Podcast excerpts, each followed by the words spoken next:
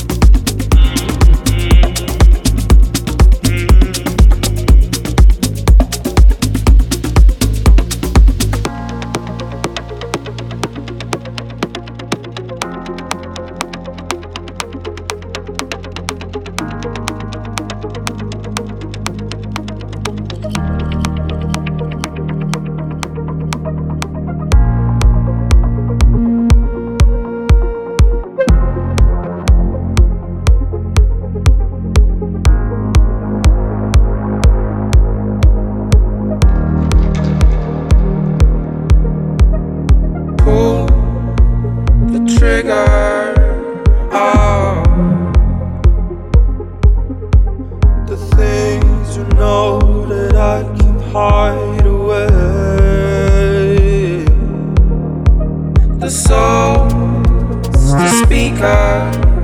Oh. Don't make use of my sympathy.